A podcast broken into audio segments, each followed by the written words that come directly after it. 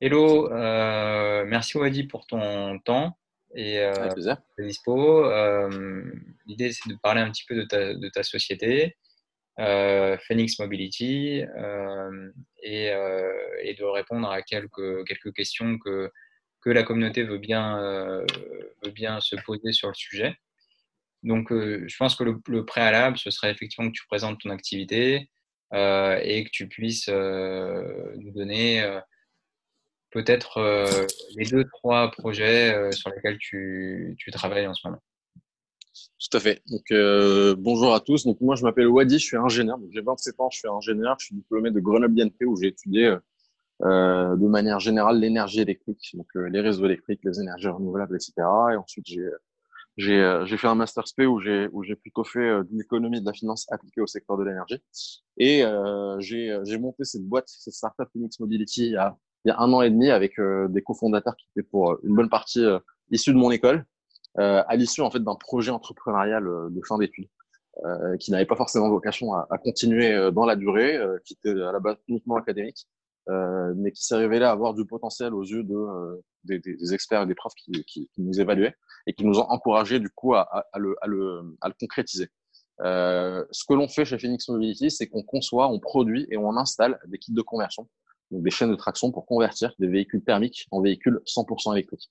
L'intérêt, il est double, avoir des véhicules qui coûtent moins cher, donc en fait diviser, enfin casser le coût d'accès aux véhicules électriques, qui aujourd'hui sont, le, plus gros frein à son déploiement en France, euh, et euh, une proposition de valeur plutôt écologique, euh, qui est de limiter les émissions de CO2 liées à la production de nouveaux véhicules.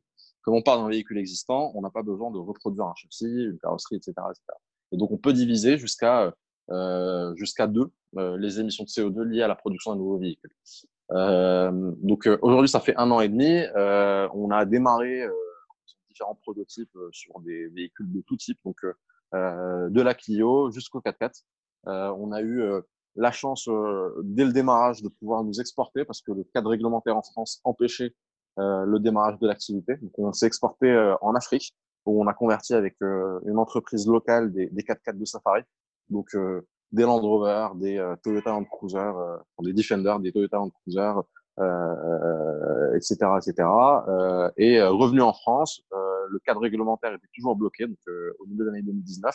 Et on a réussi à faire évoluer la réglementation, nous et les différents acteurs de l'écosystème, en travaillant en bonne intelligence avec les pouvoirs publics, jusqu'à arriver en avril 2020 à un arrêté du coup qui supprime toutes les clauses qui, qui étaient bloquantes, donc l'accord du constructeur euh, en, en l'occurrence, euh, et euh, qui instaure un nouveau cadre réglementaire et technique qui encadre totalement l'activité la, la, et qui met en place en fait euh, l'homologation en série des véhicules rétrofités. Ce qui veut dire que ça change tout puisqu'on n'a plus besoin de faire une réception à titre isolé à chaque fois, etc., avec un dossier assez lourd. Euh, là, on fait une homologation par prototype euh, et une fois qu'on a l'agrément de prototype, on est capable de commercialiser euh, autant qu'on veut ce modèle-là. Alors ça, ça, prend du temps et ça demande de l'argent, euh, mais ça permet en tout cas à la filière de pouvoir euh, se développer, s'industrialiser, etc. Donc Wally, euh, soyons euh, très très francs, c'est une euh, consécration là, ce qui s'est passé quand même ce, ce dernier mois. C'est combien de temps de travail? Ça, ça, vous a pris combien de temps? Et, et les satisfactions, est-ce qu'elles sont à 100% ou est-ce qu'il reste encore des zones d'ombre?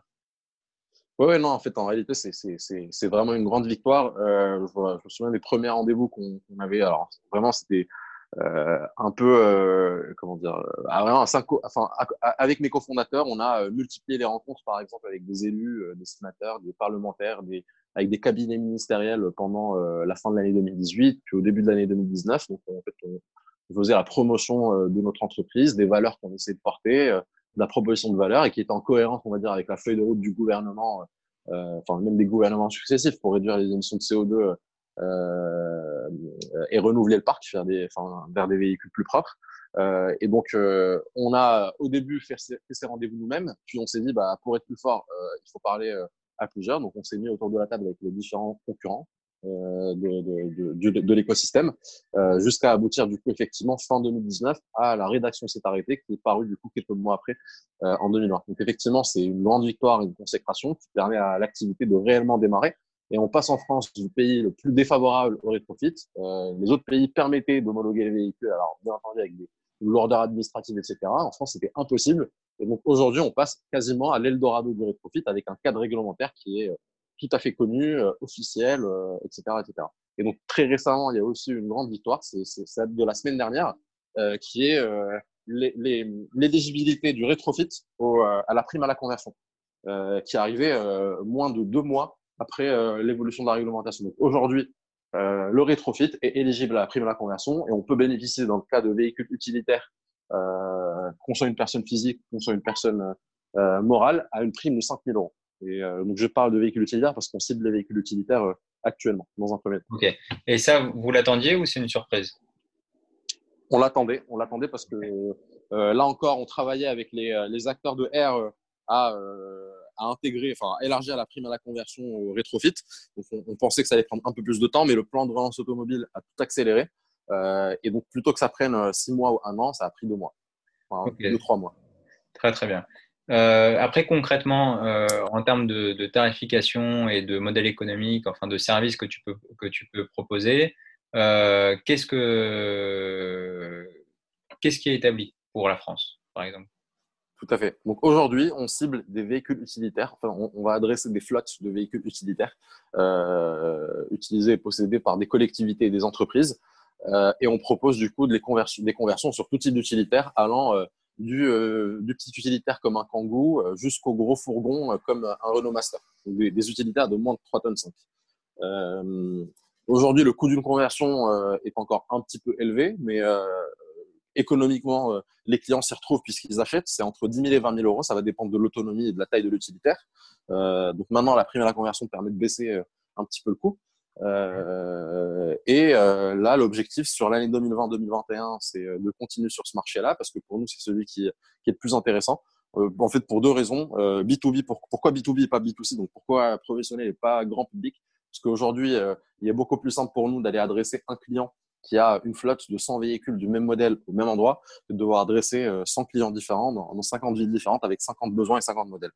Euh, et pourquoi les véhicules utilitaires? Parce que euh, économiquement, pour être, pour être compétitif avec nos coûts, il vaut mieux aller voir des véhicules utilitaires qui consomment beaucoup plutôt que des petites Twingo par exemple.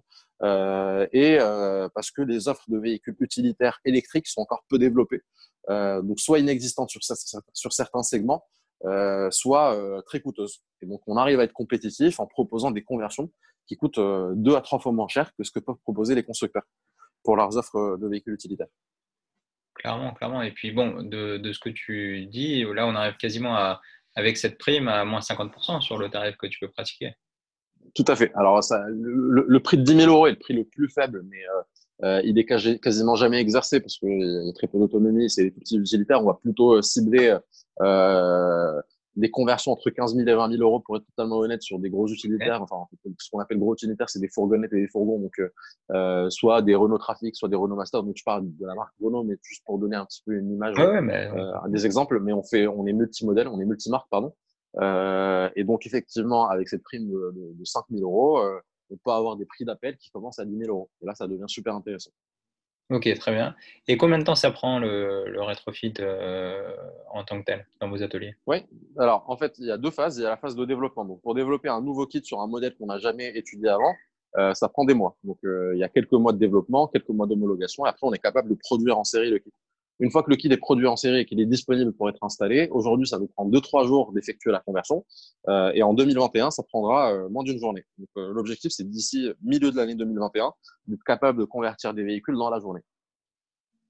Ok, donc en, gros, et donc ça veut dire que vous changez les moteurs et que vous changez tout ce qui est ben, qui devient inutilisable pour mettre une, une, prise une prise Oui, alors comment, comment ça se passe concrètement? En fait, on va pas uniquement changer le moteur, on va changer toute la chaîne de traction. En fait, en réalité, on change tous les organes vitaux du véhicule, tout ça qui lui permettent de rouler.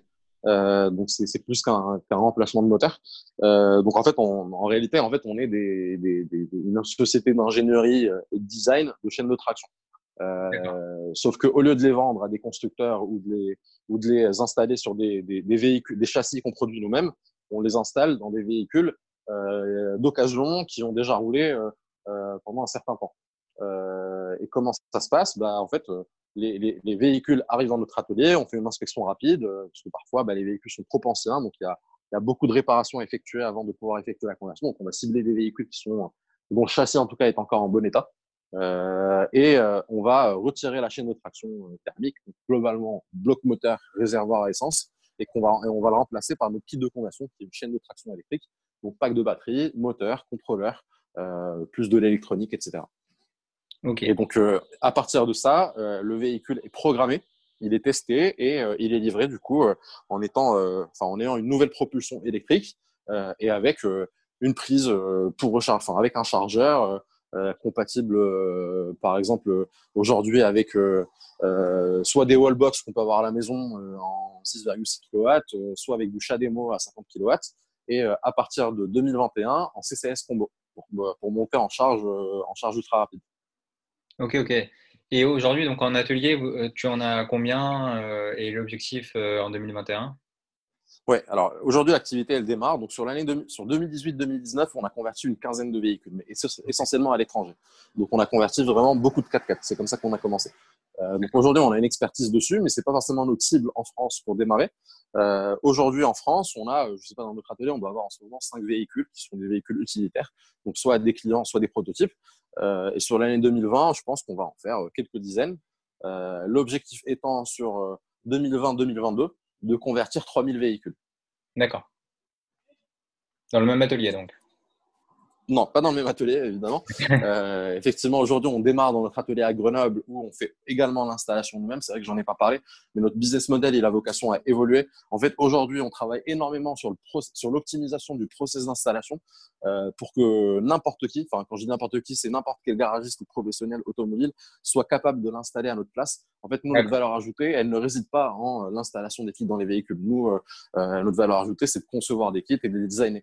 Euh, et donc, euh, on a vocation très rapidement à partir de 2021, c'est vrai que j'ai oublié de le, dire, mais c'est très important dans le business model, euh, de mettre en place un réseau de distributeurs et d'installateurs qui installeront les kits pour nous. Euh, et donc, euh, nous, on aura pour rôle de designer et de produire les kits de les dispatcher vers les différents points de conversion et ils seront installables par, pour caricaturer le, mécaniste, le mécanicien du, du, du quartier. Parfait. Bon, de toute façon, on va, on va s'en reparler parce que c'est sûr que le rétrofit dans, le, dans la mobilité, euh, déjà, je vais te poser la question, mais je vais, dans la mobilité, ça, si ça a été intégré, c'est que c'est un accès essentiel. Dans la communauté, on en parle depuis longtemps. Euh, mais en gros, comment tu, tu l'intègres, toi euh, C'est une transition C'est une, c'est une, c'est une réalité Ça veut dire que le, le rétrofit va toujours exister Comment tu le, comment tu le vois? Ouais, on a pas mal réfléchi à cette question récemment euh, parce qu'on est en levée de fonds et les investisseurs sont très euh, veulent comprendre si notre business est un business de transition, si la vocation a duré, comment est-ce qu'on fait évoluer. Euh, concrètement, on n'a pas vocation à faire un business de transition. Ce que je veux dire par là, c'est qu'on n'est pas en train de faire une boîte qui va durer 10 ans et puis euh, hop, on est à faire une autre boîte. On a vocation à faire une boîte durable. Ce que je veux dire par là, c'est que aujourd'hui, notre objectif, c'est d'accompagner la transition du parc automobile. On ne vient pas euh, promouvoir le rétrofit en disant que c'est la seule solution, c'est une des solutions. Et en fait, euh, euh, la complémentarité des solutions va faire que la transition ira plus vite. Aujourd'hui, la transition, elle va au ralenti. et il faut aller beaucoup plus vite pour tenir les objectifs d'ici 2050. en gros, on est en 2020. En 2050, il faut que tout le parc soit électrique. Donc, il y a du boulot. donc, on a vocation à accompagner cette transition à ce niveau-là. Après, bah, évidemment, quand on va déployer un réseau de distributeurs, d'installateurs, bah, en fait, ça veut dire qu'on déploie un écosystème autour du véhicule électrique, un, écosystème de services euh, qui peut proposer différentes offres. Et on a vocation à faire évoluer comme ça notre business petit à petit pour pouvoir demain proposer différents services autour du véhicule électrique. Euh, donc voilà comment est-ce que notre business évolue, on va dire, opérationnellement, euh, on va dire dans 10, 20, 30, 40 ans quand on aura déjà bien avancé sur la partie rétrofit et électrification du parc. Ok, bah écoute, merci beaucoup euh, Wadi. On, se reparlera de toute façon dès que tu dès que tu un peu de de, le faire ou dès qu'il y aura une annonce majeure. Mais là, vraiment, effectivement, par, par, rapport aux discussions préalables qu'on avait eues et tout ce qu'on a pu lire sur le rétrofit, c'est quand même c'est quand même fondateur ce qui vient de se produire. Tout à fait. C'est fondateur, effectivement. Et en fait, je pense qu'on en mesure même pas encore le, le, le degré d'importance. Euh, mais, mais, effectivement, il y a eu plein d'événements euh, qui sont très favorables à, l'éclosion de cette filière. Euh, et on en est très satisfait. Euh, les, les, les, différents membres de l'association R qui regroupe les différents rétrofiteurs ont fait un travail incroyable. Et, et, et, effectivement, on est très content. Et effectivement, je pense que c'est que le début. du secteur du rétrofit. Parfait. Ben, merci beaucoup. À très bientôt. Ben, je t'en prie, avec plaisir. Bien, à bientôt.